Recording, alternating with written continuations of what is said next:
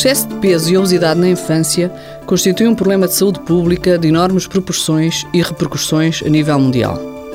A gravidade do problema é tal que se pode falar de gerações em risco.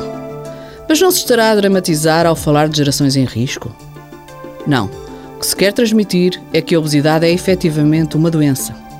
E é uma doença crónica, isto é, pode ser controlada, mas não tem cura. E quanto mais cedo na vida se instalar, maiores serão as consequências para os indivíduos e para a sociedade.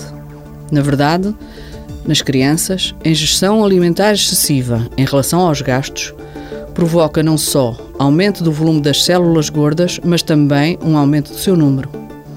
Esta é uma das razões para a doença se tornar crónica e, em parte, explica a dificuldade que os obesos têm em perder peso e em se manterem assim. Daí ser imprescindível prevenir a doença, começa logo à nascença com o aleitamento materno. Para mais informações, consulte a página do Facebook do programa Harvard Medical School Portugal.